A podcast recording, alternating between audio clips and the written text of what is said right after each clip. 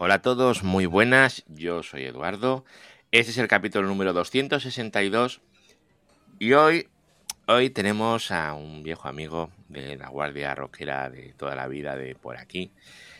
Esa persona que nos habla de, de todo aquello que no es red, que son sistemas y temas más empresariales, que es una cosa súper interesante y que no debemos de olvidar nunca. Muy buenas, eh, Linux Dash Mater, ¿cómo estamos? Buenos días, Eduardo. Como siempre, un honor participar en tu programa.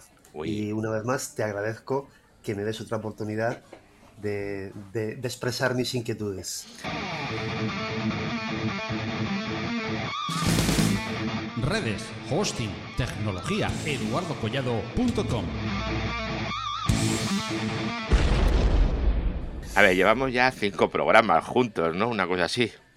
No, ya, no, los tengo contados. Este sería el cuarto programa y te debo un programa y te pido mil disculpas. ¿Me debes un programa? Madre mía. Te debo un programa, y, y, pero es que ¿sabes qué ocurre? El programa está totalmente desarrollado en la cabeza mm. y lo tengo también prescrito, pero faltan las pruebas. Y mm, porque las pruebas las quiero, quiero que vayan en, la, en las notas del programa. Y eso de lo hago mañana, lo hago mañana, lo hago mañana, y, y Eduardo, perdóname, a ver si lo puedo hacer ya. Es que no se puede hacer. Además, este verano ha sí. sido muy caluroso. Mucho. Bueno, hasta, hasta el extremo que yo he huido. Eh, soy un, he sido un exiliado climático eh, y me he tenido que ir a una ciudad muy tranquila, Oviedo, donde, oye, era una delicia. ¿Tú sabes lo que es el placer de salir con un jersey a la calle por la tarde? Eh, no, no, no lo recuerdo. No lo recuerdo. Bueno, ¿y este verano qué? ¿Has estudiado muchas cosas o te has dedicado a ver los pajaritos por la mañana? ¿Qué, qué has hecho? Pues Cuéntame este un poco. verano, te digo, te digo, eh, una de las cosas que, que vamos a ver, eh, eh, ¿cómo, ¿cómo, decirlo? Uno de los triggers, vamos a llamarlo triggers, vamos a llamarlos así un poquito ahí y pedantes. Uno de los triggers más habituales de la certificación ITIL, que es de lo que vamos a hablar hoy, eh, hoy, hoy, en día, hoy en día ITIL 4, es hay tres triggers. Es decir, ¿Has estado estudiando ITIL en verano? No, te lo digo. Ah. No exactamente. Bueno, sí, sí, pero no. Bueno, perdón, sí. Eh, la empresa te dice un buen día, oye, hay que certificarse. ¿Por qué? Porque en la siguiente, eh, digamos, en, se acaba como, como el contrato y en la siguiente propuesta que hace la empresa, para mejorar la propuesta que hace la empresa al proveedor, dice, oye, que toda la gente te la envió certificada. ¿eh? Entonces, eh, de repente, pues te llaman, te dicen, oye, te tienes que certificar en ITIL. Eh, generalmente, eh, la empresa contrata un curso que dura dos días, dos días, y, luego te dan, por ejemplo, una semana o tal, y te compran el voucher y a, a examinarse. Que es una forma que yo totalmente desaconsejo. Desaconsejo total porque, primero, yo pienso que el ITIL mm, requiere estudiarlo no, no, es, no es una certificación ni larga ni complicada, pero hombre, conviene sentarse a, a, a estudiarla con un poquito de detenimiento. Si no te Entonces, llevas una borrachera, pero claro. de narices, ¿no? Luego también el ITIL, la gente que está en búsqueda activa de empleo, pues se da cuenta de que, oye, pues vete al InfoJobs, vete al y, y verás que, eh, y otros portales de empleo, verás que la certificación ITIL está valorada, o sea, está valorada. Luego, uh -huh. bueno, también hay gente que tiene vocación de dedicarse a la gestión y de, y de team leader o, o, de coordinador y esa gente pues es que necesita, necesita tener el ITIL porque si no pues tendría agujeros conceptuales. Uh -huh. O sea, el Entonces, ITIL, yo, ¿qué es lo que te enseña? ¿Qué es? Eh? Mira, el ITIL en sí, en uh -huh. sí es un conjunto, bueno, las siglas ITIL significan Information Technology Infrastructure Library, pero bueno, con eso no vas a saber lo que es ITIL.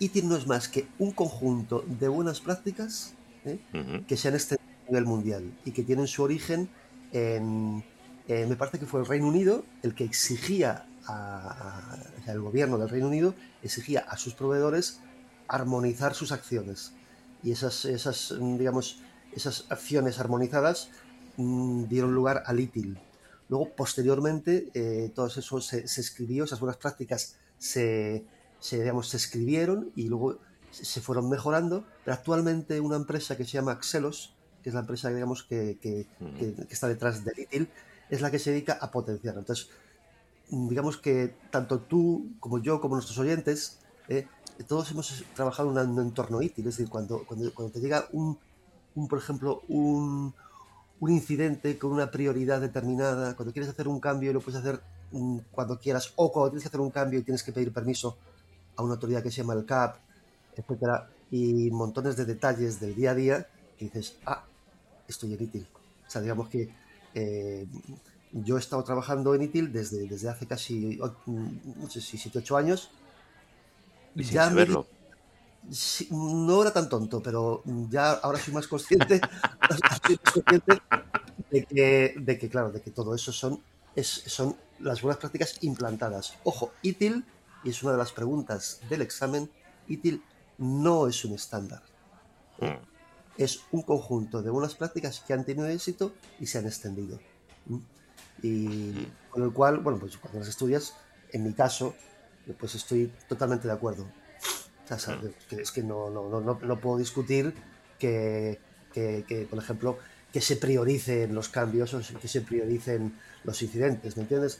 No puedo discutir que se, que se haga, por ejemplo, el tema de, todo el tema de recogida de logs y que se haga un análisis de ellos eh, y, bueno, la gestión de proveedores y todo eso, sabes que son cosas indiscutibles. Es buenas prácticas, no estandarizadas, no obligatorias y, y para que para que digamos la empresa de servicios, ojo, para que la empresa proveedora dé mejor servicio, eso es muy importante, y es otra pregunta de examen, para que la empresa dé mejor servicio y para que el cliente, el cliente sepa que le están dando un buen servicio a través de unas prácticas que son las prácticas de una práctica que es la de se llaman las prácticas de niveles de servicio.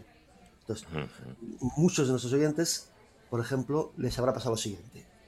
Llega un, llega un incidente, lo cogen, se ponen a tratar con él, se les resiste. Y de repente, ¡pum!, te entra, te entra el, el dispatcher. Oye, ¿qué pasa con esto? No puedo con ello, es que no sé lo que pasa. Oye, que es que mmm, se va a romper, vamos, vamos a hacer un bridge, vamos a romper la SLA. ¿Qué es romper la SLA? Pues es una de las cosas que son de ITIL. Llegar tarde. Que se te pasa el tiempo, tronco. Que se te pasa el tiempo y que, y que, y que nosotros tenemos por contrato que un incidente de prioridad 1 o 2 hay que cerrarlo en tanto tiempo. ¿eh? Entonces, claro, eh, yo pensaba en principio que el SLA era como un cronómetro. No, no, no. El SLA es, es un compromiso. Por ejemplo, eh, una empresa dice, mira, cada vez que te llamen al helpdesk, quiero que la gente levante el teléfono en menos de, de 6 rings, por ejemplo. Eso es un SLA. ¿Me entiendes? Hombre, pero lo, lo, dice el propio nombre, ¿no? Agreement. Eso es Service Level Agreement. O sea, acuerdo de nivel de servicio. Y mm. bueno, hay, much, hay muchísimos SLAs, por ejemplo. Si si hay una si un servicio se apaga durante un tiempo eh, que, que, que, es más del acordado el cliente ha hecho digamos el proveedor ha roto la, la, la, la SLA luego hay reuniones luego hay bueno se, llega, se, se, digamos, se explica por qué o incluso el, el proveedor puede incurrir en, en, en, en penalizaciones o sea, penalizaciones entonces siempre hay que tener mucho cuidado entonces to, todo esto cuando estuve en Vodafone hace ya muchísimos años, ¿eh? era así. Luego cuando estuve en, en, en, una farmacéutica, era así. Y a donde estoy, es así. Digo, oye, esto responde a un patrón. Esto, esto se saben todos la misma película. Esa, mm. ese, ese, guion, por decirlo de alguna manera, es ITIL. Entonces, insisto en que no es un estándar y, digamos que mm, las, eh, digamos, las empresas intentan implantar ITIL internamente, eh, en el caso de que seas un proveedor, para mejorar la calidad del servicio que das. Pero el proveedor eh, también, también implanta ITIL para poder, ojo, para usar el mismo lenguaje que el proveedor, el, el cliente quiero decir, el cliente quiere, tiene que usar el mismo lenguaje que el proveedor y para saber si le están dando un buen servicio y digamos el referente, digamos, el, digamos, el creador de, de, de, estas ideas, digamos, eh, que han ido evolucionando.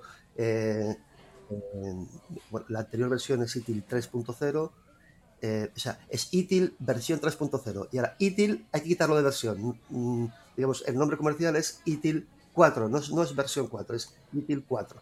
Pues mm. detrás de esto está Axeros. Mm. Entonces, entonces, ahora nos encontramos con la siguiente cosa. Eduardo, nos tenemos Y que esto, certificar. esto, a ver, esto afecta a toda la compañía, dices, ¿no? Sí, afecta, nos afecta a todos. O sea que la gente que pueda estar, pienso en voz alta, ¿eh? Que la gente que pueda estar, por ejemplo, pensando en alguna analogía con, con Scrum, por ejemplo, Es que Scrum, tiene que tener cuidado porque Scrum, claro, Scrum es una cosa mucho más eh, acotada. vamos a ver, Scrum Hmm. eh, es una forma, mm, digamos, de organizarse, Ujú. eh, de organizarse totalmente, digamos, eh, al en- o sea, eh, ITIL le encanta Scrum y le encanta DevOps, que son formas de organizarse. ¿eh? Entonces, de hecho, es una pregunta, es una de las preguntas de certificación. ¿eh? Porque hay una cosa que de la que, de, de la que hablaremos luego, ya sabes que yo siempre soy un poco curilla, ¿no? Hmm. Ahora, luego te voy a mencionar los principios guía, que son como los mandamientos. En Ah, uno pues eso me guía- interesa. en uno de los principios guía, eh, eh, digamos, eh, desembocan en técnicas modernas como Agile, Scrum, Hmm. DevOps, etcétera, ¿me entiendes? Hmm. Es todo el tema de mejora continua, digamos, desemboca en esas herramientas que, que, que ITIL alienta, alienta muchísimo. Vale. Eh, Entonces, si, si, vamos a ver, mm, yo lo que quería compartir con, con, con- con tus oyentes es, y conmigo espero, porque Oh, yo estoy aprendiendo mucho. bueno, oye, perdona, tú eres un oyente por Yo definición. total, ahora. eh, Además soy el primero que te está oyendo. Esto es Efectivamente. súper, me está, me está decir, gustando, sí. Teniendo en cuenta que en la vida lo que importan eh, muchas veces eh, son los resultados, ¿eh? Eh, entonces la, la empresa quiere que te certifiques. Entonces, eh, cuando yo me di cuenta que, me- que ya me tenía que, que- que- certificar, entonces digo, ¿y ahora qué, qué hago? No conozco a nadie que tenga el certificado.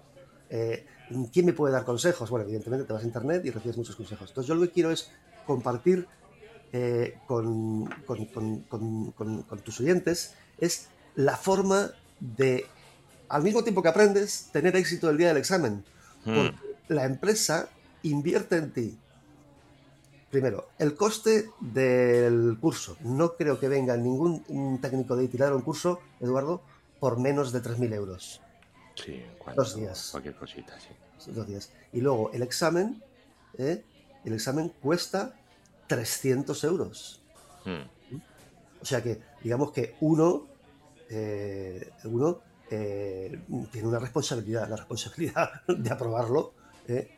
Al margen de que luego, por ejemplo, digo, bueno, mira, ahora quiero aprobarlo, digamos, mm, y luego a lo mejor profundizo más en los temas, pero en principio lo que quieres es, es pasar ese trámite que suspender sería muy desagradable de cara, de cara a la empresa y de cara a tu, a tu crédito personal. Bueno, tienes que volverlo a hacer y ya está, tampoco. Sí, voy a, aunque me estoy saltando un poco el guion, Ah. voy a hablar un poquito. Vamos a ver.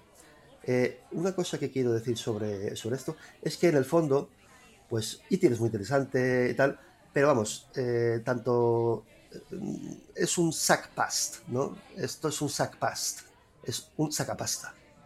Entonces te voy a contar mm, detalles muy interesantes de, esto. Cuando tú te, o sea, la- la empresa compra el examen y a ti te pasan por correo electrónico un número de voucher, ¿vale? Bien, te vas a peoplethird.com, están las notas del programa, que es la única forma de, examinarse, es a través de peoplethird, y, y resulta que cuando te das de alta, vas te das de alta y tal, y bueno, pues con cierta dificultad, agendas el examen, digo con cierta dificultad, porque a mí, me resistió, eh, eh, agendas el examen, entonces ya vienen dos formas, es decir, ya le han sacado a la empresa el curso, ¿eh? y ya le han sacado a la empresa eh, el voucher, pero no, no, no, no, la ambición de dinero es infinita. Cuando das de alta, Eduardo, te dicen, oye, ¿usted quiere descargarse lo que llaman ellos mock exams? Mock en inglés es burlarse. Mm, Mock son exámenes como, haz un examen que es como el real, pero, pero que no es el real. Entonces, 90 euritos, Eduardo. ujú, Esto por mock, o sea, tú puedes comprar si quieres 4 o 5 mocks. Claro. Y- Pero espera, cuando ya has agendado el examen, cuando ya has, te dice, te dice la gente esta de People Third, avoid anxiety, o sea, evite ansiedad. Entonces, si pagas otros 90 euros más, adquieres una cosa que se llama el Take Two. Take Two es que si fallas, si fallas en el examen, tienes una segunda oportunidad al coste de 90 y no al coste de 300. ¿Entiendes lo que quiero decirte? Eh, Pero que lo pagas antes, claro. sí, tienes hasta una hora, creo que no es una hora media hora antes, el Take Two, eh, tienes que comprarlo una hora antes del examen, de, de, haber el, el, examen. O sea, digamos que digo, oye, pues... Mm, no está mal, ¿eh? Axelos ORG, eso es lo que vela por, por, por, porque las buenas prácticas se, se transmitan eh, a través de las eh, empresas de tecnologías de la información. Oye, sois un negocio, ¿vale? Lo que transmitís está muy bien, está estudiado, pero guys, you are a business, sois un negocio. ¿eh? Esa es un saca dinero. Yo la verdad es que no, no, vamos a ver, si te presentas de una forma un poco precaria, ¿eh? yo sí pagaría el Take Two. Hmm. El Take Two. Más que nada por si, por, si, por si lo que quieres es, mira, me están presionando la empresa, eh, me lo he leído muy por encima, me lo he leído voy muy a ver qué hago, ¿no? Voy a comprar el Take Two, pero el Take Two te lo pagas tú, ¿eh? La empresa no te va a pagar el Take Two. ¿Mm? Bueno, entonces, digamos, venga, 90 euritos, incluso te preguntan, ¿te has examinado? Y después no y luego ya te lo miras mejor, te vas al Take Two, ya pruebas y dices, ya, ya me lo he quitado. Bueno, esperemos que eso no pase. Yo en mi caso no, no tuve ningún problema.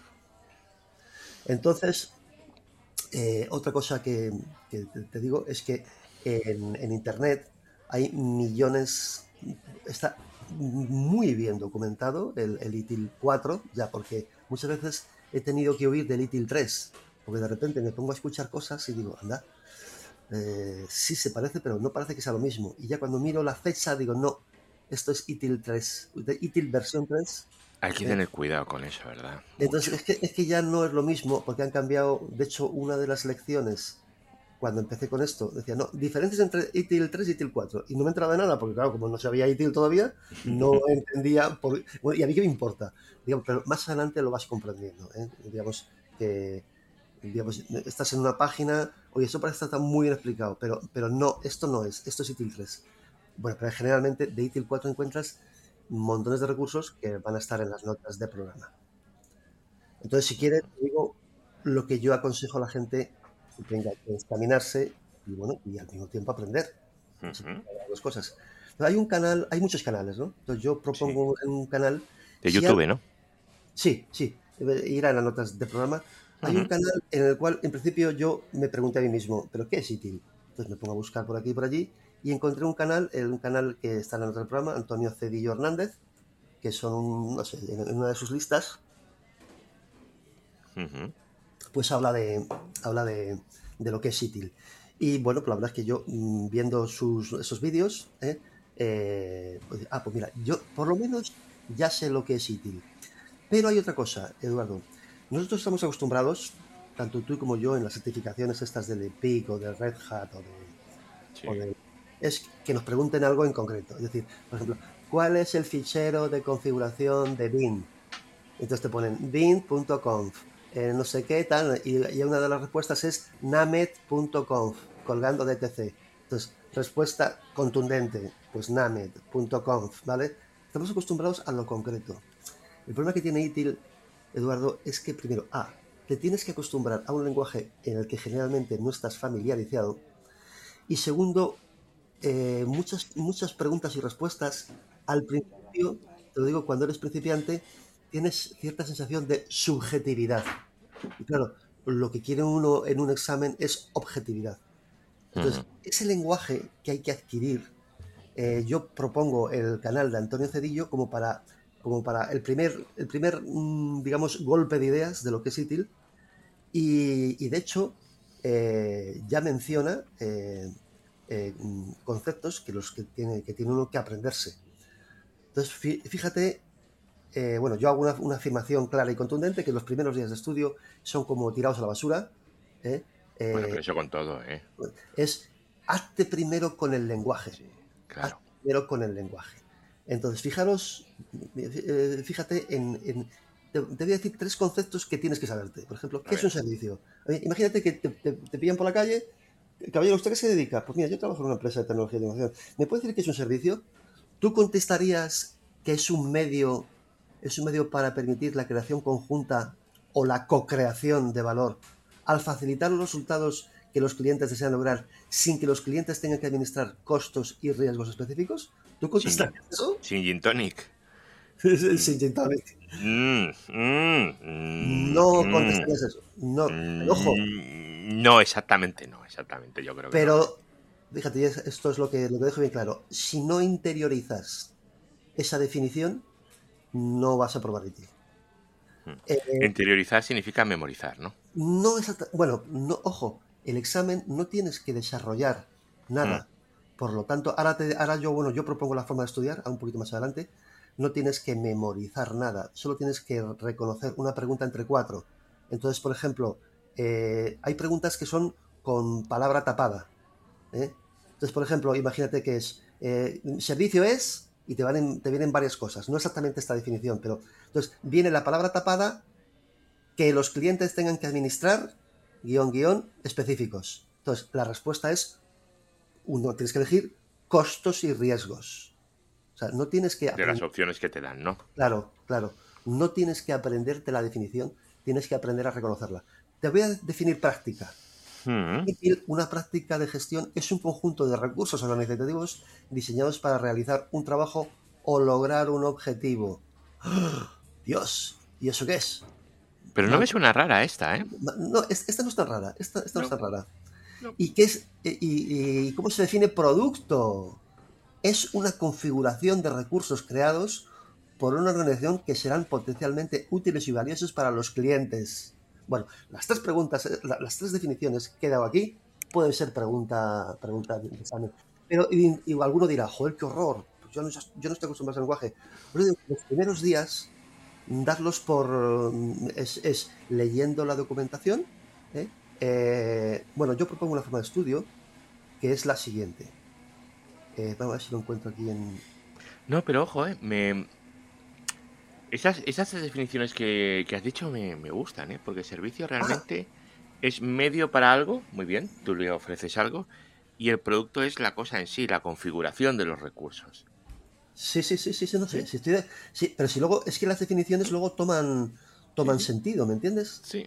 Las- Entonces yo mi propuesta de estudio de ITIL es Hmm. primero huir de la prisa que te puede meter la empresa, dar el curso y a la semana siguiente examinarte. No, eso provoca, eh, que te aturulles, ¿eh? te provoca estrés, ¿eh? te, te vas a poner nervioso. ¿eh? Una cosa, ahora, ahora- voy a decir mi propuesta de estudio, pero antes de todo, mira, mi hermano eh, tiene más edad que yo, o sea, es más, tiene digamos, más experiencia de la vida y se examinó de, se examinó de. Es una, una persona bastante formada humanamente, ¿me entiendes? Mm. Y se examinó de patrón de barco, que es para poder. Porque él se compró un barco y para poder alejarse 25 millas de, del puerto tienes que aprobar un examen. O sea, no, no te puedes comprar un barco y empezar a circular. Tienes como que sacarte el carnet de conducir. Sí. bueno, pues fíjate, fíjate, mi hermano es una persona universitaria y buen estudiante y tal y cual. Y cuando, cuando se va a examinar el patrón de barco y están repartiendo las hojas, dice, coño, estoy nervioso. Hombre, claro que se está nervioso en un examen. me temblaba el pulso, es absurdo, pero ¿qué, qué to- pues a mí me pasaba lo mismo, estaba, estaba nervioso el día del examen, estaba nervioso, pero luego contaré una anécdota que me pasó el día del examen, ojo, que no lo cuento como anécdota, sino que es que esto, que o sea, se lo advierto a, los, a la gente que se va a examinar. Entonces, voy a... Y además tú eres una persona que te has certificado de muchas más cosas. no, o sea, eh, no, no, no tengo certificación en algunas de Windows, que ya, que ya abandoné porque ya no me dedico a Windows, tengo el LPIC este de... Sí, el LPC, de- sí. de- y, y nada más, y ahora el, el, el ITIL, el ITIL este. Bueno, oye, pero ya son, son exámenes que has hecho. Sí, bueno, pero... pero, pero Y entre BUE y estos que no me acuerdo cómo has dicho que se llamaban, al final son es una cosa parecida, o sea que, Sí, sí, sí. que Bueno, sí que pues has ido entonces- teniendo. Estaba diciendo que yo os, os voy a transmitir mi propuesta de estudio. ¿En cuánto tiempo creo yo que se debería preparar ITIL? En un mes. Hmm. Pero que sí, pero un mes, un mes empollando todo. No. Dedicándole una hora y cuarto, una hora y cuarto diaria, una hora y media como mucho. O sea, pero en plan tranqui. En plan tranqui. De la siguiente manera, un tercio del tiempo viendo los vídeos que vienen en. que hay montones de vídeos. Yo propongo los que los que van a aparecer en notas de programa. Un otro tercio del tiempo leyendo la documentación oficial, que por supuesto es un PDF que, que, te van a dar cuando hagas el curso o la empresa te lo suministra. Los PDFs con la documentación oficial de Axelos. Y un tercio del tiempo, y esto Eduardo lo, lo digo bien claramente, un tercio del tiempo desde prácticamente, no te voy a decir el primer día, pero mm, desde el primer día haciendo test. Hay montones de test que tú te los puedes cargar gratuitamente de internet y hay algunos test que tú los descargas, ¿eh? que los descargas y luego, por ejemplo, dice, bueno, el test, el primer test es gratuito, pero luego ya si quieres más, los desbloqueas pagando. ¿Me entiendes? Ya. Es, eh, entonces, resumiendo, un tercio del tiempo viendo vídeos, ¿eh? más que nada porque es que no tienes que darte ninguna empollada. Tienes que reconocer la respuesta correcta entre cuatro. Eh, hay que leerse la documentación. eh, la documentación es un poquito infumable. ¿eh? Algunas cosas dices, joder. Si luego cuando te lo han masticado, por ejemplo, mejora continua, por ejemplo, es una de las prácticas, la mejora continua. Entonces tú te, te la lees. No, no, no, no tienes que empollar. No, te- tienes que empollar. Pero si te la lees, luego ves un vídeo sobre la mejora continua, es decir, alguien que también se lo ha leído y que luego lo, lo, lo interpreta y lo expone eh, ah, estupendo. Y luego eh, te vas a los test estos que te descargas, que como vienen muchas veces por secciones, mira, voy a hacer test de, de prácticas y de mejora continua. A lo mejor te vienen 10, 15 preguntas. Y dices, anda, pero si reconozco todo, ¿me entiendes? Ujú. O sea, en lo que he leído, en los vídeos, cuando voy a los test, y luego los test tienen algo muy bueno. La mayoría de los test, contestes bien o contestes mal, te explican por qué. por qué esa es la respuesta correcta y por qué las otras son incorrectas. Entonces yo, personalmente, yo me leía por qué he acertado y también leía las por qué no he acertado, porque te enseñaban. O sea, al, al ver las incorrectas y leer por qué era incorrecta, te enseñaba. ¿eh? Y luego a lo mejor en otra pregunta, lo que habías aprendido de- del no error que cometiste en la anterior, pues eh, te beneficiaba. Y eso, es lo, Mm. eso es lo que yo recomiendo.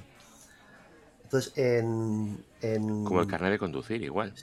Sí, bueno, el carnet de conducir, eh, digamos, es hacer muchos tests. Ver vídeos y leerte la documentación. Efectivamente, no tienes que exponer nada. No, no- No. no tienes, que, no tienes- no- tienes que reconocer la respuesta correcta entre, entre varios. Hmm. Entonces, yo ahí propongo tres, tres, mm, tres sitios donde yo me. donde me. lo- los, los que he usado. Es el de Antonio Cedillo. que El es que has dicho antes. Sí, eh, eh, digamos, el solo visionado de su lista ya te aclara que es, que es y, por ejemplo, eh, ya, o sea, eh, tú te ves los, el- con, con detenimiento el- en los vídeos de Antonio Cedillo y ya vas a ser capaz de, de responder eh, a seis preguntas del día del examen, ¿me entiendes? Hmm. Siguiente es el, bueno, el, el- bueno, que yo propongo, Juan Más. Este es un entrañable colombiano que explica ITIL muy pausadamente, ¿eh? muy pausadamente y con mucho cariño, con mucho amor. Es una persona, es una persona deliciosa con la que yo he, he- he hablado con él personalmente y tiene, bueno, como anécdota diré que casi toda la gente que se dedica a esto siempre crean un vídeo o varios vídeos con simulación de examen. Bueno, pues este Juan Manuel Sarmiento eh, es que en el, en, el ex- en, el, en el examen que hace, en su vídeo de simulador, yo creo que toca unas 20 preguntas. Yo creo que entre 8 y 10 preguntas ¿eh? me cayeron el día del examen. Tal cual. Tal cual. O sea, se- luego le llamé y le dije, oye, perdona, en tu vídeo de simulador es que has dado el clavo. Es que has dado el Mm. clavo. Es que cuatro preguntas. Es que, es que digo, es que casi 8 o 10 preguntas. eh, es que, vamos, no veas tú lo que eso te beneficia y el tiempo que ganas cuando ves la pregunta y sobre todo estableces la relación. La relación, porque hay, por ejemplo, hay una pregunta en la que te preguntan cuál es el elemento, me refiero, que tiene valor financiero. Entonces, la palabra financiero ¿eh? ¿Eh? ya te induce a contestar, porque hay una cosa que se llama en, en- en esto se llama el CI, el configuration item, que es Mm. cada elemento eh, del que tú puedes, sobre el que tú puedes actuar y puedes generar un- una alerta o puedes hacer mantenimiento. Pero otra cosa es si es valor financiero, que es la palabra clave, entonces es un, ¿cómo se dice en español? Un asset, no, un, un activo. Es un activo. Y esa es y esa es la respuesta. Esa respuesta. Y El entonces, examen es en inglés, entiendo, ¿no? el examen lo puedes elegir en inglés o en español. Ah, mira. Hmm. Ahora, ahora te voy a hacer lo siguiente. El siguiente sitio, que es el de Alex eh, de Value Insights, pues ahí tengo que dar una noticia que es que es uno de los mejores sitios junto con el... Vamos a ver, eh, Cedillo es para introducirse. Juan Más es para, si quieres, te ves todos los vídeos y es toda la certificación, ¿me entiendes? Y este es de, que se llama Alex de Various Set, que luego, con tu permiso, Eduardo, voy a leer un texto en inglés eh, para agradecerle, eh, para agradecerle, y le voy a enviar eh, el minuto exacto en el cual yo para que pueda oírse. Pues me parece muy bien, además. Para que pueda oírse. Y al mismo, y para el tiempo, para el entrañable Juan Antonio Sarmiento, al cual pues, pues le quiero mucho. Es, es, colombiano, habla, habla igual que los hermanos. mi mujer es colombiana, habla ah. igual que los hermanos de mi mujer, es que parece que estoy hablando con un hermano de, mi mujer. un cuñado. es un cuñado, un cuñado, digo, hablas, cuñado, hablas igual que un Además, hay que ser agradecido, eso, eso está muy bien. Ah, eso. Este hombre es, bueno, ya, ya lo verán nuestros oyentes, este hombre es, es pura generosidad. De hecho, eh, Eduardo, luego voy a leer, los no van a ser los diez mandamientos, sino que va a ser los principios guías de ITIL, ¿no? Que son como uno, yo que recibí educación católica, es uno tiene que hacerse un análisis de conciencia, es decir, y ese análisis de conciencia va contra los diez mandamientos, ¿no? Pues uno tiene, en la empresa tiene que hacerse un análisis de conciencia y va contra los siete principios guías que son universales, perdurables y son como, pues, como los diez mandamientos, ¿no? Entonces me he dispersado, no sé lo que estaba diciendo. No, eh, estabas hablando de los em, de los canales, de que vas a darle las gracias a Alex de ah, ah sí. y a Juan no, que, efectivamente, que uno de los, de los principios guía es em, colaborar y promover la visibilidad, que es un pecado que tú lo conoces, como todos los que trabajamos en esto lo conocemos, de algunos compañeros o algunos departamentos que se callan cosas. ¿eh? Eh, el síndrome de Gollum. Sí, sí, sí, sí. Mi tesoro, ¿no? El día, y el día que un día el jefe pregunta, ¿y esto? Y entonces, entonces levanta el brazo, tengo la solución. Como que, ¿Desde hace cuánto tienes la solución y cuánto tiempo llevas callándotela? O un departamento que es un... Eso es una pregunta de también. Un departamento que es un silo. son silos, son zonas departamentales que no se comunican adecuadamente con el resto de los departamentos, con lo cual crean silos, eh, información que no circula, agendas ocultas, esas cosas que la gente cuando estudia el ITIL lo, lo De hecho, es una, es una pregunta también. ¿eh? Hmm. Entonces, lo que iba a decir que, bueno, lo que ya lo había dicho ya, que, que digamos, el principio guía de, de, esta gente, eh, bueno, también se dedican a dar cursos, me refiero que, el, digamos, sus, sus canales son también una forma para la gente que, que quiera recibir cursos, o, me refiero, las empresas que nos quieran contratar, pues ellos encantados. Pero para el particular, pues es una maravilla porque por eso, pues porque es el conocimiento fluye y, se agradece muchísimo su su, su, aporte. Su aporte. Entonces, eh, voy a seguir, a no ser que tengas una pregunta, voy a decir cómo, cómo lo he enfocado. Bueno, ya he dicho que es a mí me gustaría saber cuáles son esos siete puntos que has dicho, que todavía me quedo ahí. ah, ahora lo dices. Los voy a mencionar, los, voy, a, mencionar. Entonces voy a, voy a mencionar cómo lo he enfocado yo. Eh, es decir, eh, por ejemplo, cuando se estudia Ansible, eh, cuando se estudia Ansible, yo por ejemplo que también he dado, no soy un experto en Ansible, pero me ha tocado lo poco que sé de Ansible, lo he tenido que transmitir y la gente se queda maravillada porque el primer día, o sea, no, el primer día, después de una hora y media, no, una hora, ya están eh, enviando, eh, ya están orquestando instalaciones, eh, ¿me entiendes? ¿Por qué? Porque es, hay que ir como al grano. Entonces yo propongo en el tema de ITIL ir al grano, es decir, el examen es así. El examen está dividido en componentes clave y definiciones. Cinco preguntas, ¿me entiendes? Ya no voy a decir, en total son, son 40 preguntas el sistema de valor de servicio, las cuatro dimensiones, los principios guía o rectores, que son los diez mandamientos, la cadena de valor de servicio, las prácticas más importantes, que son, ojo, de aquí hay 19 preguntas, hay que tenerlo muy bien preparado. Eso es medio examen, ¿eh? Eso es medio examen. Y otras prácticas, ¿eh? que son cinco preguntas. Entonces, mi forma es la siguiente, es decir, es, estos, mm, digamos, tópicos, por ejemplo, el primer día, imaginaros que yo os tengo que, te tengo que informar a ti o para un grupo de gente en ITIL, pero ojo, para que, para que, para que aprueben, porque yo no soy un experto en ITIL, soy una persona que se ha examinado y que lo tengo todo reciente. Entonces, directamente, el primer tópico, componentes clave y definiciones, ¿me entiendes? Primero, las vemos en la documentación, las leemos en alto. vemos un vídeo, que hay montones de vídeos en los que se dedican exclusivamente a los componentes clave y definiciones que te van a preguntar en el examen de ITIL. ¿eh? y, digamos, eh, los leemos, vemos un vídeo y directamente vamos a un test y elegimos la zona de las preguntas relativas a componentes clave y definiciones. Es decir, el primer día ya estás respondiendo a preguntas sobre eh, componentes clave y definiciones, ¿me entiendes? Antes he leído tres conceptos, que era el concepto de servicio, producto, no sé cuánto. Y práctica. Y práctica. ¿Verdad? Sí. mira, ya, ya, ya, ya no sabemos tres. Luego, luego, ojo, no hay que contestar. Tú tienes que reconocer eh, entre, entre las preguntas, una entre cuatro, una entre cuatro, tienes que reconocer que, por ejemplo, está, pues, eh, eh, no sé qué, no sé cuánto, no sé qué, es una definición de, y dice, coño, está definiendo servicio.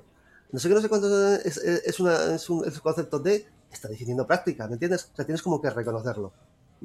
Práctica, servicio, dos conceptos que hay que aprenderse muy bien. El de outcome, output y outcome. Output es salida y outcome es resultado. ¿eh? Entonces, mm, las definiciones son también un poco abstrusas, ¿eh? Eh, eh, son, pero, y son preguntas de examen. De hecho, me, lo, me cayeron en el examen. O sea, siempre cae el, el, este. entonces, yo, lo, yo no fui necesariamente por temas, yo no fui necesariamente por temas de, del libro de, del libro de Terceros, fui por tópicos. ¿Entiendes? Entonces fui despachando por tópicos, vive esa lectura, vídeos, test. Y así, y dedicando todos los días un ratito, porque estábamos, estábamos en, en, agosto, estábamos de vacaciones, hasta que la familia se mueve, pues yo me sentaba ahí en el salón y tal y cual, y me leía un vídeo. Exactamente, a la fresca, 19, 21 grados. ¿eh? Eh, me miraba un poco la documentación, ¿eh? veía un vídeo y, Oye, una, cosa súper curiosa de los vídeos de, Alex eh, de Value Insight es que cada vez que sale un concepto que va a ser pregunta de examen, suena una campana. Mira. Suena, una campana. Entonces yo cada vez que sonaba la campana... Eh, atención. Eh, atención, retorno. Y luego lo escribía. Y bueno, montones de preguntas. Bueno, este chico tiene, tiene cinco vídeos. Bueno, tiene muchísimos vídeos explicándote todo el ITIL, ¿vale? en inglés, pero es un inglés exquisito, todo hay que decirlo. Y luego tiene cinco vídeos, cinco vídeos de simulación de examen que ya es el no más, tan bueno como lo de Juan Más, ¿me entiendes? Es mm, de, muy buena calidad. Y, eso es lo que, lo que quería decir. Es decir, eso. O sea, a la hora de abordarlo, pasamos un poquito de los temas del libro y vamos directamente a los temas que ¿Qué pasó en mí? ¿Qué pasó en mí? ¿Qué pasó en mí cuando yo le dedicaba todos los días? Pasó que cuando yo iba por la tercera semana, mm. eh, yo prácticamente, y bueno, lo hice con disciplina, en el sentido de que dedicaba todos los días ese reto, joder, ¿qué? Cuando iba por tres semanas me lo sabía todo, Eduardo. O sea, es que hacía los test de corrido. Buscaba test ávidamente en internet, a ver si esto no lo he hecho. Y me salía todo. Entonces todavía dije, no, pero no me examino todavía. Estaba en Oviedo. Eh, me examino en Madrid. Eh, entonces, eh, cuando ya llegué a Madrid, es decir, después de un mes, me di todavía una semana más, pero ya fue, ya era todo repaso. O sea, yo me, me funcionó 100% el modelo, el modelo que yo mismo me el de ver vídeos, leer la documentación sin empollar, porque no tienes que desarrollar nada, y estar continuamente y de forma, no sé cómo decir, tremenda haciendo test, ¿me entiendes? Test, test, test, porque al fin y al cabo es lo que, es lo que vas a hacer el día del examen, test. ¿Vale? Bueno, entonces, eh, vamos a hablar un poquito, porque luego vamos, voy a hablar de tal, del examen. Bueno, ya lo he agendado, tienes que hacerlo a través de People eh, Yo, el examen, el, software del examen se llama Exam Shield, ¿vale? Exam Shield, yo no logré, pues si tú, si tú sigues el proceso, te descargas el exe y no funciona. Entonces, lo que hice, Claro, lo que me di cuenta es que eh, está o sea, el examen lo haces en tu casa, no, no vas a hacerlo en ningún sitio. No, y, ahora voy a hablar de eso, ¿eh? Ahora voy a hablar de eso. Ahora voy a hablar de, del hogar y del examen. Sí, porque yo he hecho algún examen en casa y es bastante desagradable el sí, Es un examen que se llama, eh, perdonad por el neologismo, proctorizado. Es un. Sí, lo del proctor, sí. proctor en inglés significa muchas cosas, pero una de ellas es una acepción es vigilante. Entonces el proctor, a mí me tocó una señorita muy amable. ¿eh? Eh, eh, entonces, vamos, a lo que voy es que el exam seal yo solo lo logré a través de la App Store. O sea, yo no logré descargarme el Lexi que funcionase. O sea, solo funciona en Windows esto. Sí, solo funciona en Windows. Y, pues el, Excel, y el Excel que te propone eh, PeopleCert no funciona. A lo mejor funciona en Windows 7. Pero, pero, en, Windows 10 es o te lo descargas por la App Store o nada. O sea, realmente te lo instalas, te instalas esa app en, Windows. Luego, otra cosa, vamos a ver. Yo hay que ensayar algo para el día del examen, ¿vale? Esto os parece una tontería, pero a mí me costó eh, nervios. Tienes que, primero, desde donde te coloques, desde donde te coloques, se tiene que ver la puerta de la habitación. Si no se ve, no vale. ¿Vale? O sea, yo se lo estoy advirtiendo ya a, nuestros oyentes. Si no se ve la puerta de la habitación en la que tienes que estar solo, la mesa limpia, no vale. Te va a decir el proctor que, busques otra ubicación. Entonces, ¿qué me tocó a mí? Pues por suerte, girando el, portátil, ¿eh? Pues se veía la puerta. Hice el examen como de lado. Hice el examen de lado, Eduardo. y, moviendo a mí de lado para tal.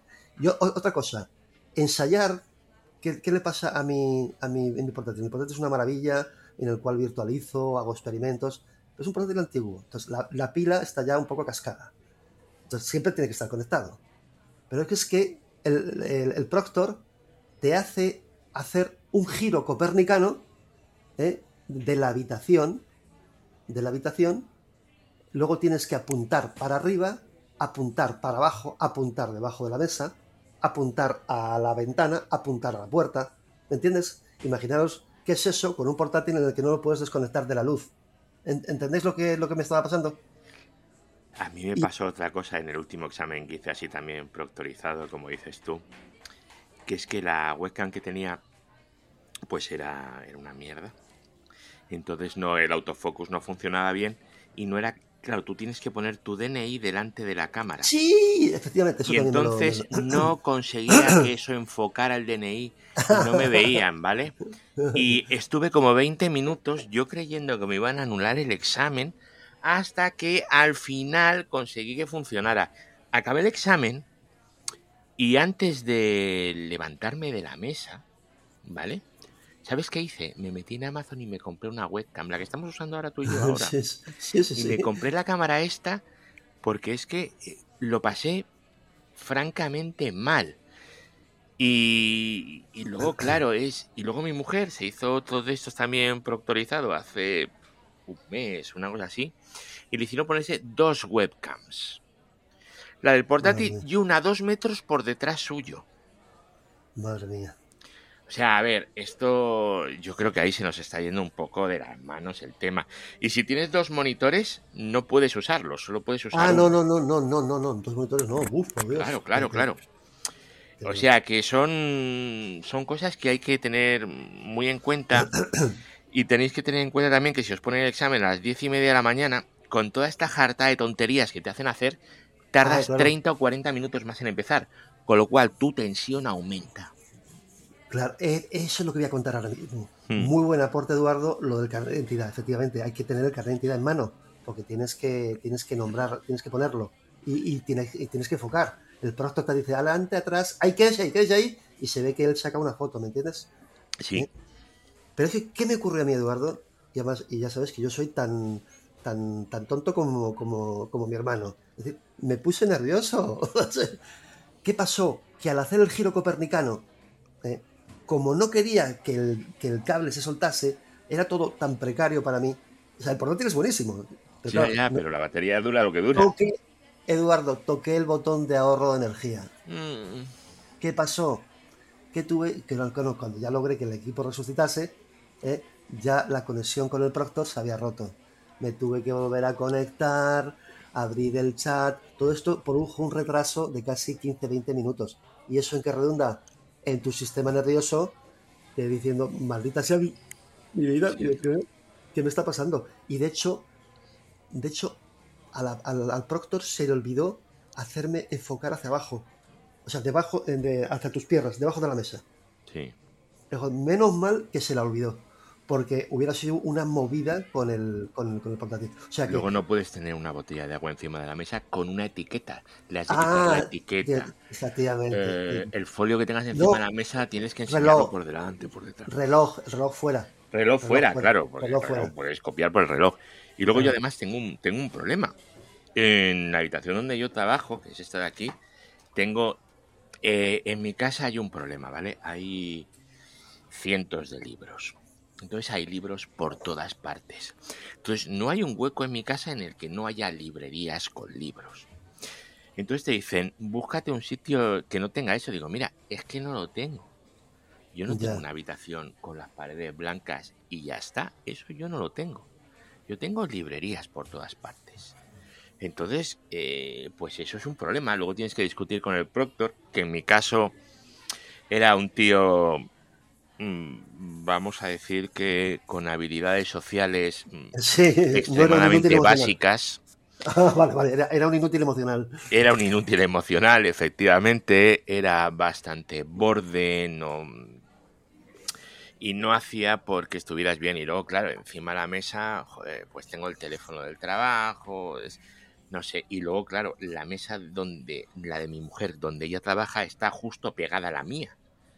Entonces, claro, eh, tienes que vaciar toda la mesa. Y luego, ¿dónde lo metes? O sea, sacas una excavadora y sacas todos los libros, los vuelves a poner. No lo sé, yo si pudiera iría, pero hacer el examen donde sea, pero es que, jolín, ahora como todo es con los proctors y tal, pues Sí, así sí, estoy sí, alargando uno de ripe porque es que me da una ansiedad terrible tenerlo que hacer aquí. Y en la oficina no puedo porque las paredes son de cristal. Entonces Ah. no puedo hacerlo ahí. Ya, ya, ya, ya, ya. Alucinante. Así que Ya. eso es muy importante que la gente lo, lo tenga en cuenta. Y bueno, pues luego ya en el caso, ya, ya cuando ya empezó el examen, que por fin ya logré que empezase el examen, eh, entre- eh, digamos, tuvo un retraso entre el que enseñas el que enseñas el carnet de identidad. eh, hubo un problema, porque claro, es que te preguntan first name, middle name, eh, native name, o yo qué sé historia. Entonces, claro, mi nombre no parecía bien. Joder, mi nombre no, no parecía bien. Y dice la, la señora, es que claro, cuando, cuando, cuando enseñas el carnet de identidad, no se corresponde exactamente Con lo que ellos es tienen. que yo, yo no sé, o sea, está- yo rellené el formulario en español, pero es que no sé exactamente los ingleses a qué se refieren con, con first name, middle name. O sea, te preguntan cuatro nombres. Coño, nombre y apellido. Sobre todo Eh, si claro, en- ya, ya, lo Entonces, que pasa es la, que- la, la proctor era latina, ¿eh? y entonces, claro, lo que hizo fue me lo arregló ella. Sabía que ¿Sabes era. no cómo sé, lo hago yo siempre cuando tengo una cosa de esas? Eh, aunque no es lo que hay que hacer, ¿vale? Entre el primer apellido y el segundo pongo un guioncito. Y ese es el Ah. apellido. Punto. ya, ya. Porque si no es Eduardo Collado Cabeza. Eduardo es mi nombre. Collado me lo ponen como middle name y Cabeza me lo ponen como apellido. Entonces, claro, luego no cuadra con nada. Entonces le pongo el guioncito y a tomar por saco. Porque es que, aunque me, me da por saco, ¿vale? Porque mi, yo tengo dos apellidos, no uno compuesto. Pero es que esta gente, por el amor de Dios, es que... uf. Es que no. Bueno, Hombre, el pues, trabajo eh, de proctor tiene que ser un poco duro, ¿eh? sí, bueno, la verdad es que no puede pasar Mentalmente tiene que ser, en fin. Bueno, No puede pasar ninguna. Bueno, pues eh, bueno, el examen fue perfectamente, o sea, eh, te digo una cosa, de las 40 preguntas apruebas con 26, ¿vale? Sí, De- yo, sin ninguna mácula de duda, eh, sabía que había respondido correctamente a 36 preguntas. Mm, Así de claro, bien. ¿no? Y de las cuatro, y de las cuatro que no sabía, eh, no acepté ninguna. De hecho, luego cuando acabé el examen me empecé a acordar, no sé si lo recuerdas tú, de la distribución binomial. Es decir, Ay, sí. la probabilidad, la probabilidad de acertar es del 25%, la Sí. probabilidad de no acertar es del 75%, el número de intentos es 4, y entonces puedes calcular la probabilidad de, de 4 intentos acertar 0, 1, 2, 3 y 4. Bueno, pues yo fíjate, tenía que haber sacado 36 más lo que más lo que la fortuna me diese de esas cuatro preguntas que no supe contestar. Ninguna, Eduardo. Ninguna, te tenía que haber de- dado una por lo menos, ¿no? De las cuatro, de las cuatro preguntas que no sabía, no acerté ninguna. Es que eran cuatro. Si hubieran sido 40, sabes que habrías hubieras- si todas hubieras contestado la misma. Sí, claro, claro. Bueno, eso va a ir un poco igual, pero bueno. claro, claro. Oye, ¿puedo hacerte unas preguntitas que Sí, tengo aquí? sí, sí, sí, sí, sí. Eh, tú el curso de ITIL lo has hecho por, ¿cómo lo has llamado tú? El disparador, el trigger, ¿no? El trigger. Sí, es uno de los triggers de... Pues básicamente porque te ha dicho la empresa... Sí, el, el curso dura dos días. Yo no lo Estos hice. son ¿eh? lentejas, hazlo. Exactamente. Yo personalmente no lo hice. Eh, a, mí, a mí me pasaron la documentación directamente, pero hay gente que sí lo hizo. Son dos Mm. días y, y de ahí prácticamente al examen. ¿Tú crees que a una persona le puede compensar? Eh, vamos a ver. Pagar el curso no hace falta porque hay montones de recursos en Internet. ¿vale? Eh, pero. Y luego el examen, 300 euros, oye, pues es una cantidad importante que conviene no, Sí. no jugársela. Yo pienso que el retorno de la inversión es. mm, o sea, sí, sí, porque es que es una certificación valorada. Valorada. Bueno, o sea, O sea, sí, costar certificarse Vale. cuesta 300 euros. Si eres un si eres previsor, puedes comprar mock exams y si eres un cobarde, eh, compras Según. Tech2, Tech2 que se llama. Tech2. Pero vamos, te puede costar certificarte, si quieres, los 300 euros solo, 500 pavos, sí. o si quieres, mira, voy al seguro, me compro un mock exam y luego compro el Tech2. Entonces, pues, para, eh, redondeando 500 euros, como dices tú. Claro, y esto te da... Eso está más enfocado a empresas grandes, imagino, ¿no? Sí, de una empresa pequeña, digamos, tienes que trabajar en, es para trabajar en, en en, digamos, en banca, sanidad, eh, seguridad, eh, seguridad tipo Securitas Direct, ese tipo de empresas, Sí. son empresas grandes, ¿me entiendes? Empresas grandes que no, que no les queda más remedio que implantar las buenas prácticas de ITIL. Entonces, claro, el simple buenas- hecho de que, de que tengas el certificado quiere decir que conoces un lenguaje ¿eh? Que, que- que- que no, te lo tienen que explicar. Como me lo tuvieron que explicar a mí cuando empecé en Vodafone hace años. ¿Y la empresa que busca? ¿Que tú tengas buenas prácticas o su ISO? Yo pienso que, mm, vamos a ver, la empresa le conviene que tú tengas el certificado porque lo presenta como parte de la propuesta. Mi Ujú. gente está certificada. Y Ya. luego también a la práctica le interesa que esté certificado para que, por ejemplo, entiendas que si hay que hacer una operatoria, tiene que estar documentada. O sea, Ah, ¿y eso de documentar qué es? Tío, te tengo que explicar que, que- o sea, todos sabemos Linux, ¿eh? todos sabemos de rutas, o sea, los que quiero decir, que sí, que sí, que soy muy bueno, pero si tú haces una cosa, eh, me refiero que es una cosa que hay que es tiempo, documentala para que el siguiente lo haga de corrido, ¿entiendes? Y no tenga que empezar a, a, a plantearse cómo se hace esto. No documentar es, uno, es un pecado, bueno, ahora voy a leer los principios guía, es un Mm. pecado contra, contra, no sé exactamente qué mandamiento sería, eh, sería el cuarto mandamiento, colaborar y promover la visibilidad. mm. Ahora que dices esto de los mandamientos, eh, por lo que me has dicho, estos son buenas prácticas en el trabajo, bla, bla, bla, bla. Pero también has dicho que es una cosa así como muy genérica. Em, con lo cual, me imagino que ti lo puedes llegar a aplicar incluso con tu familia. Esto suena muy sectario. Esto es como una religión, ¿o? Mira, una anécdota que te puedo contar eh, Hmm. es este, este, este verano. eh, En, vamos, en Oviedo no se seca la ropa, ¿vale?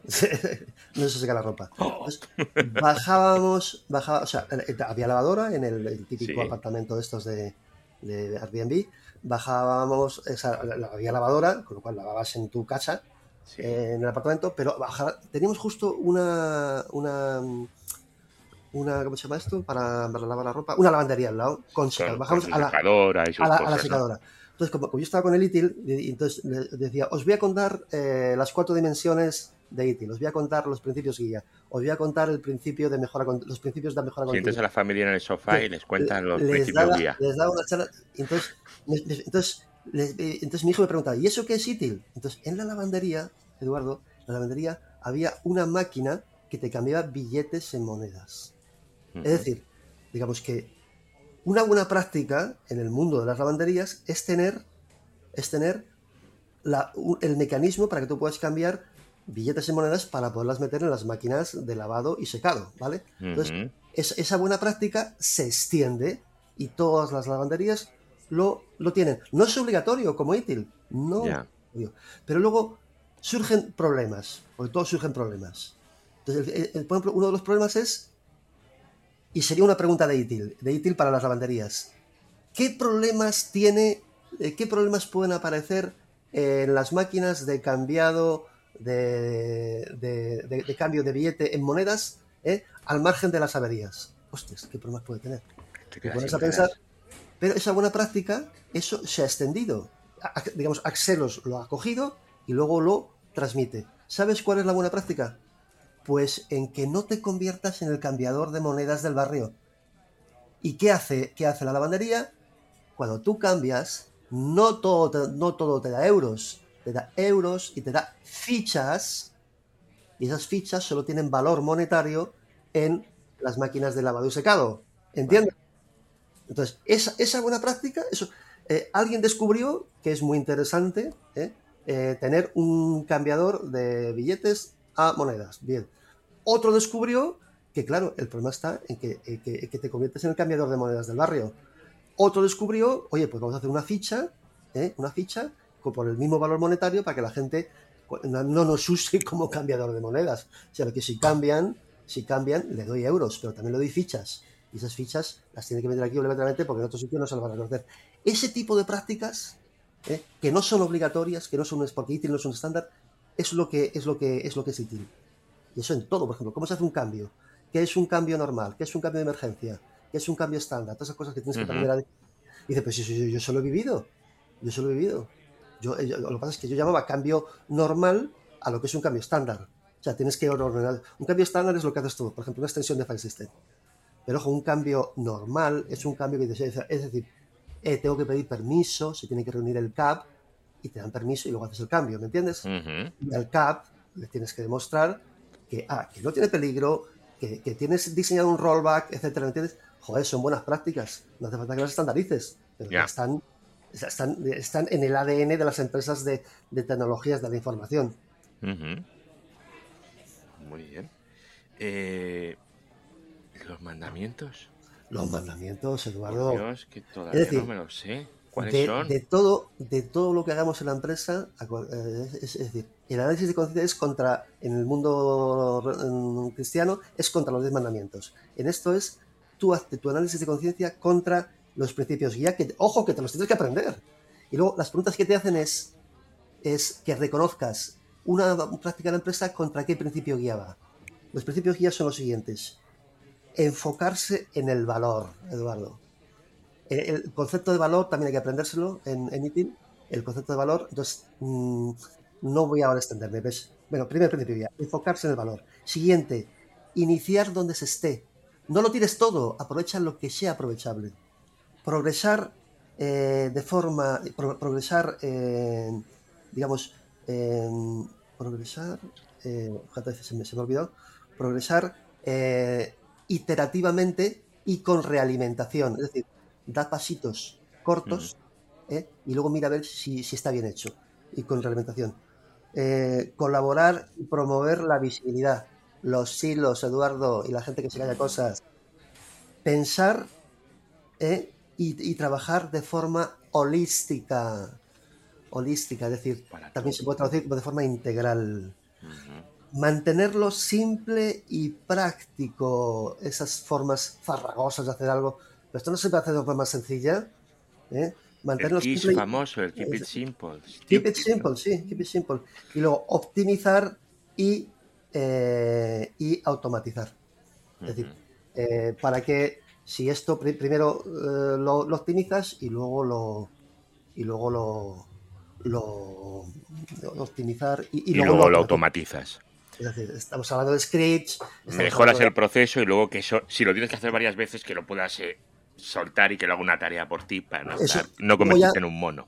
Cada uno, cada Mm. uno, eh, eh, Dios dice que hay que tienes que amar a tu padre y a tu madre. En la forma en la que tú lo hagas es a tu gusto, con regalos, con visitas, con lo que quieras. Pues eso es igual. Entonces, pues aplicas Puppet, Ansible, Scripts, eh, Crunch, lo que sea. Entonces, fíjate tú, eh, de todo lo que hacemos en la empresa, uno se puede hacer un análisis de conciencia, por ejemplo, es, eh, por ejemplo, si intentas abordar un problema todo a la vez, puedes incurrir lo que se llama, ¿cómo se llama eso? Parálisis por análisis. Es decir, no, no, no, coge el problema, divide en trocitos, eh, eh, mm, digamos que resuelve cada trocito y una vez que y vas avanzando iterativamente y con realimentación. Promover la visibilidad, no te calles cosas. O los departamentos tienen que, tiene que haber reuniones de alineación que muchas veces se echan de menos. Eh, y iniciar donde estemos. No tienes esta herramienta, esta herramienta súper útil. Ya la daremos de baja más adelante. Por ahora vale. Y cada uno, cada uno, digamos, tiene que hacerse su análisis de conciencia. Eh, una de las preguntas es que son principios universales, perdurables, y, se, voy a decir cómo, cómo se definen. Los principios guías en ITIL 4 son recomendaciones que, que, pueden guiar a una organización en todas las situaciones, independientemente de los cambios eh, en sus objetivos, estrategias de trabajo o estructura de gestión. Es decir, esto vale para siempre ¿eh? y para cualquier. Es decir, lo estamos manteniendo simple, eh, lo hemos, se puede automatizar. la gente que hace esto es consciente, por ejemplo, pensar de forma holística. Yo he trabajado en sanidad. Yo, yo, yo, he trabajado en sanidad. Es decir, si yo de repente arruino un servicio por, por, porque hago una tontería, a lo mejor los catéteres no salen. Y los mm. hospitales están diciendo, ¿pero qué cojones pasa? Que tengo aquí esta nefrología esperando los catéteres. No, no, es que un idiota, es que un idiota, ¿eh? no pensó holísticamente, eh, no se dio cuenta de, todo el proceso, ¿me entiendes? Ya, de, que, puso los... tú perteneces, perteneces a un todo y que tu parte tiene que estar eh, bien hecha para, para, que el resto funcione. Eh, son muy interesantes. Entonces, en el, en el examen te, dicen situaciones, por ejemplo, una persona da de, baja un software que está funcionando eh, eh, y que podía ser todavía útil. ¿Con qué principio guía, qué principio guía no está siguiendo? Y tú tienes que, decir, que contestar, pues, ¿cómo se llama esto? sería, sería, a ver. Ah, iniciar, donde se esté. Ah, mira. Mm. Si ese software te funciona, déjalo, ya lo darás de baja cuando realmente caiga, caiga, caiga de sí. Todavía es útil, o sea, empezar donde se esté. Y ahora también quería hacer un comentario, Eduardo. Es decir, esto es un comentario, es un, es una especie como de pequeña, como de pequeña reflexión. sí, una, una, reflexión personal. Una de las cosas que se estudian es la mejora continua. Entonces, la mejora continua te tienes que aprender los pasos, ¿no? Ojo, que no te los tienes que empollar, te los tienes que saber más o menos. Bueno, a lo mejor esto sí te los tienes que hacer un poco de memoria, pero nunca te los van a preguntar uno por uno. Que es el siguiente. Es cuál es la. Estamos hablando de las fases, el modelo de mejora continua. ¿Cuál es la visión? ¿Dónde estamos? ¿Dónde queremos estar? ¿Cómo llegamos a ese estado? Tomamos las acciones nos preguntamos a nosotros mismos si lo hemos logrado y, luego la siguiente pregunta, ¿cómo podemos mantener el impulso? Y vuelvo a pinchar otra vez en el primero. Eh, entonces yo recuerdo un compañero, un compañero que lo metieron en mejora continua. Y este compañero era una persona que no se comunicaba. Eh, entonces, claro, yo cuando leí este modelo dije, es que mi compañero dudo mucho que, tuviese eh, estos planteamientos. Es decir, ¿cuál es la visión? Pero si era una persona que había que sacarle la información con sacacorchos. ¿eh? Hmm. ¿Eh? O sea, eh, nunca promovía ninguna reunión de, de, alineamiento para decir, oye, ¿qué estás haciendo y cómo crees que se puede mejorar? Porque una de las preguntas de examen también es que la mejora continua afecta a todos. O sea, este chico, de hecho, este, le promocionaron, fracasó, era un buen técnico, era incluso, oye, era mejor que yo, era mejor que yo, Oye, soy un técnico eh, normalito. ¿eh? Era mejor que yo, pero luego cuando le pasó la mejora continua, no funcionó, Eduardo. No funcionó. Murió de su propio éxito. ¿Por qué? Pues porque no. Aquí está, aquí está escrito. No sabía cuál era la visión. Nunca nos preguntaba dónde estábamos. ¿eh? Nunca, nunca hizo una reunión para saber dónde queremos estar. chicos, ¿cómo llegamos a este, a este, a este estado? ¿Eh? Chicos, ¿qué acciones tomamos para, para, para, para, hacer esto? Y una vez que se han tomado, oye, hemos llegado, hemos llegado, y luego, eh, es, es, decir, ¿cómo mantenemos esto? ¿Cómo evitamos que la gente vuelva a las antiguas prácticas? Pues el chaval este, que, que, que, que bueno, pues que era un muy buen técnico, pues mm. murió por su propio éxito. Jolín. No supo, no supo aportar mejoras. No supo aportar mejoras. Hmm. Digamos, eh, yo antes de. Cuando yo, cuando yo estudié la mejora continua, yo no, nunca pensé, cuando este chico se fue de la empresa, nunca pensé que se fue por esto. Solo cuando estudié el ITIL ya, cuando estos principios me los y Anda, mira por qué fulano se fue. Anda, mira por qué fulano se fue. Anda, mira por qué fulano se fue. ¿Eh? Entonces, ahora, o sea, digamos, ITIL, si tú me preguntas, ¿es ITIL útil para las personas? Sí, sí lo es, es tremendamente uh -huh. útil. Uno, entre otras cosas, se hace análisis de conciencia o, ojo, rechazas un cambio. ¿eh? Imagínate que tú tienes un cambio, sábado por la mañana tienes un cambio, oye, ¿dónde está el rollback? Yo no hago esto sin rollback. No, porque me ahorcan. ¿Entiendes? -huh. Es decir, falta, o sea, no, ese cambio viene sin, sin, viene mal. Si no tienes un rollback, estamos hablando de cambios, lo que se llaman cambios normales, aprobados por Sí, el sí, CAP. sí. Entonces, eh, tienen un, un estudio de impacto. Y una de las cosas que tiene que tener es, oye, ¿qué pasa si tengo que volver atrás? Por perdona, pero tal. Tienes la típica bronca con el dispatcher, eh, no eres buen compañero, tal. Y bueno, vale, yo no seré buen compañero, todo lo que tú quieras, pero yo aquí no veo el rollback. Pero ¿qué pasa si se rompe? Ah, si se rompe, no. Luego aquí la ahorcan al gilipollas. Pero ¿cómo hiciste eso sin un rollback? ¿Eh? Eh, ahí está. Pues eso es lo que te da ITIL. Te da muchas cosas de... de- de- o sea, te enseña... Sí, a no ser, a no ser que se decida y desde el CAP te digan no hay rollback posible en este caso. Ah, claro. concreto". No es rollback posible. Eh, digo, Que no siempre hay rollback, ¿eh? Ya, ya. La responsabilidad mm, la toma... Eh, Claro. Que la tenga que tomar. hay que en este Bueno. caso seguramente no eres tú. Ahora es el momento, Eduardo, en el que te pregunto, ¿puedo saludar a la cámara? Es decir, ¿puedo agradecer a... A la cámara no, pero al micro sí. Al Al micro sí. sí. sí. voy, sí, a leer, tiene- voy a leer un texto en inglés y luego Vale. le, le- le transmitiré a, a Alex de el Value minuto Insights exacto. el minuto exacto y voy a leer un texto en español para Juan Manuel Sarmiento, el entrañable colombiano. Entonces, eh, con tu permiso, eh, procedo a, a leer en inglés. ¿Puedo? Venga, venga. Eh, dear Alex, as I promised you, and despite this is a podcast in Spanish language, with the allowance of the host and conductor of this program, Mr. Eduardo Collado, I want to give you a sincere thanks for all those videos hosted in YouTube whose quality and mm, value is incalculable for learning ETIL 4 and pass the exam certification. Thank you very much. I tell you with the hand in my heart. Bueno, esto sería para, para Alex, ¿vale? De muy bien. Y ahora lo prometido para Jóvenes Sarmiento. Querido y entrañable Juan Manuel, muchísimas gracias por todo este material depositado en YouTube para ayudar a aprender eh, ITIL 4 y pasar la certificación. Todos los vídeos muy interesantes e informativos.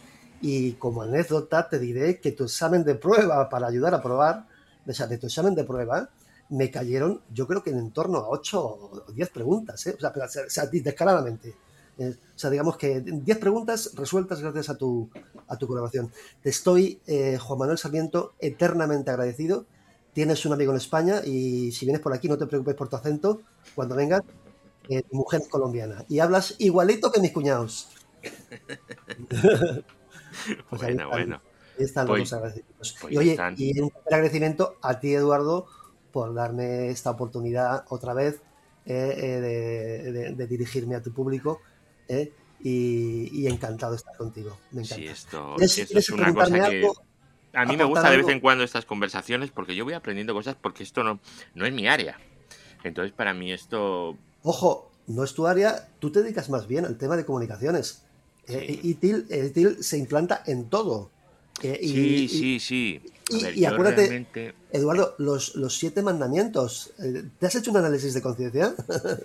bueno, yo me lo hago todos los días, el análisis de conciencia ese. A ver, yo ITIL 4 no. Eh, lo que sí que me hice, que no me examiné, me hice el curso, sí me lo hice, y luego me hice, hice un par de cursos más de esos de. Me hice el curso y luego los del LinkedIn, creo que en el LinkedIn había, esos que hay en vídeo, sí. de ITIL, pero no ITIL 4, ITIL versión 3, cuando era joven y despistado. Y me pareció interesante, pero, pero vamos, no, no tenía que certificarme, nadie me lo pidió. Y bueno, era, era otra empresa en la que estaba y, bueno, estaba, estaba bien. Me sorprendió mucho el tema de las, eh, de las funciones de los puestos. Eso es una cosa que se me quedó grabado. O sea, lo que hace uno. Tú puedes tener más puestos que cabezas más responsabilidades que cabezas. Eso era en versión 3, en ITIL 4 no tengo ni idea porque no he leído absolutamente nada, entonces no sé cómo va. Pero aquello me, me, impactó mucho, me hizo, me hizo, me hizo gracia y dije, madre mía. Pero bueno, esto, esto está muy bien, eso es muy interesante, a las empresas les interesa sobre todo, yo esto lo veo desde el punto de vista de la empresa, como una ventaja para poder eh, trabajar con determinados clientes que te van a pedir unas ISOs y, esto es una herramienta maravillosa para poder pasar las ISOs con mucha más facilidad. no, esto conecta completamente con calidad. Y el tema de calidad, cuando hablas de Estado, empresas grandes, tal, es que es fundamental. Sí, y me parece muy interesante. Hmm. Pues nada, oye, yo muy agradecido, como, pues como siempre, ya lo sabes. Pues nada, eh, quedamos emplazados al, siguiente programa que te prometí eh, y que estoy a la espera de, hacer. Es que en las notas del programa quiero que aparezcan los volcados de, las pruebas eh, y, de eso que dices mañana, mañana, mañana y ese mañana nunca llega, pero, pero te prometo que esta vez va a llegar. Bueno, bueno, bueno, tranquilo, que no hay, no hay prisa. Ahora lo que quiero sacar los audios, me este año me he puesto me he puesto firme porque lo que no puede ser es el cachondeo que tuve el año pasado, que sacaba uno cuando me apetecía. Entonces los quiero sacar los días 1 y los días 15 de cada mes. Un para el mes, ya está. Tampoco hay que volverse loco. Entonces nosotros pues salimos el 15 de septiembre, luego el 1 de octubre otro, ya saqué el anterior el 1 de septiembre y entonces quiero quiero quiero ver si me esfuerzo a hacerlo de, de esta manera y tener una periodicidad. Vamos a ver si lo conseguimos. Ya. Pues nada, Linux Dash Matter, muchísimas gracias por todo, muchísimas, gracias, por tu tiempo. Espero que todos los consejos sean útiles, porque luego la mente de cada uno, eh, por ejemplo, yo propongo ese tercio de vídeos, tercio de lectura, tercio de test, cada uno descubre cuál es su manera. Eh, pero espero que todas estas ideas ayuden a nuestros oyentes mm. a que si se van a certificar, dice, ya sé por dónde empezar. Sí. Además, mm, los, eh, los consejos que has dado me parecen súper útiles para ITIL, para los de RIPE, para Cisco, para Red Hat, para absolutamente todo. o sea, eh, la división esa de estudiar test, vídeos, maravillosa. Fíjate, test desde prácticamente el primer día. Pues sí, señor, sí, señor. Pues nada, muchas gracias y nos vemos en la próxima. Hasta luego. Un abrazo para todos. Redes, hosting, tecnología, eduardocollado.com.